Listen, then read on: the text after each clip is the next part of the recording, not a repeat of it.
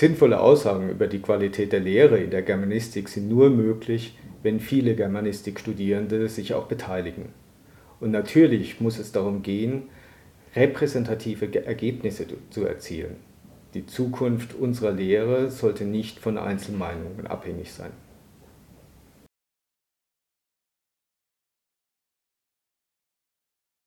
Wie bei jeder Statistik ist es natürlich wichtig, eine möglichst große Stichprobe zu haben, damit man mit den Ergebnissen auch was anfangen kann. Also es ist die Repräsentativität natürlich der Ergebnisse.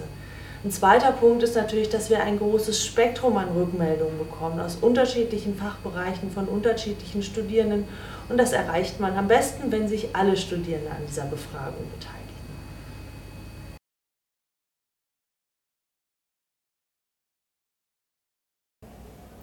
Unser Ziel wäre es, dass wir spezifische Fachauswertungen machen können. Und dafür wäre es eben wichtig, dass in allen Lehreinheiten genügend Teilnehmer und Teilnehmerinnen mitmachen, um wirklich auch aussagekräftige Ergebnisse erzielen zu können. Und das gelingt uns eben nicht, wenn wir in einem Fach zu wenige Studierende haben, die den Online-Fragebogen ausfüllen.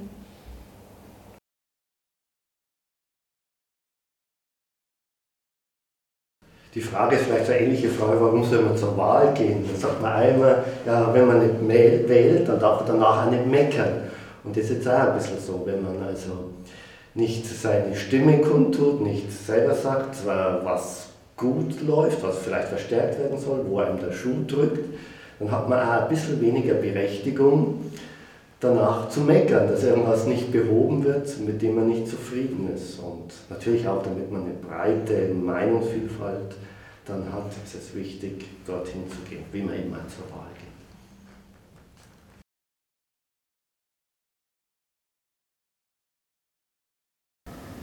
Also ich denke, dass man sich grundsätzlich freuen kann, wenn man aufgefordert wird, seine Meinung zu sagen. Ich selber das hatte das in meinem Studium nicht, hätte das aber gern gemacht. Und ähm, das ist ja eine sehr groß angelegte Studie und das ist eine gute Gelegenheit, dass das, was man sozusagen loswerden kann, dann auch umgesetzt wird in zum Beispiel in unserem Fall Beratungsangebote oder Verwaltungsangelegenheiten, die dann eventuell besser oder optimaler für die Studierenden aufgebaut werden können.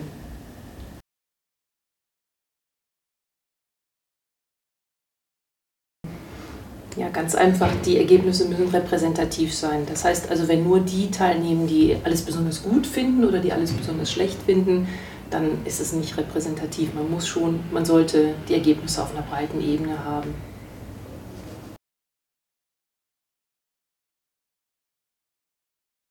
Ja, ich denke, der Fragebogen ist eine große Chance für die Studierenden, alles aufzuzeigen, was sie an der Universität stört, aber vielleicht auch, was sie gut finden.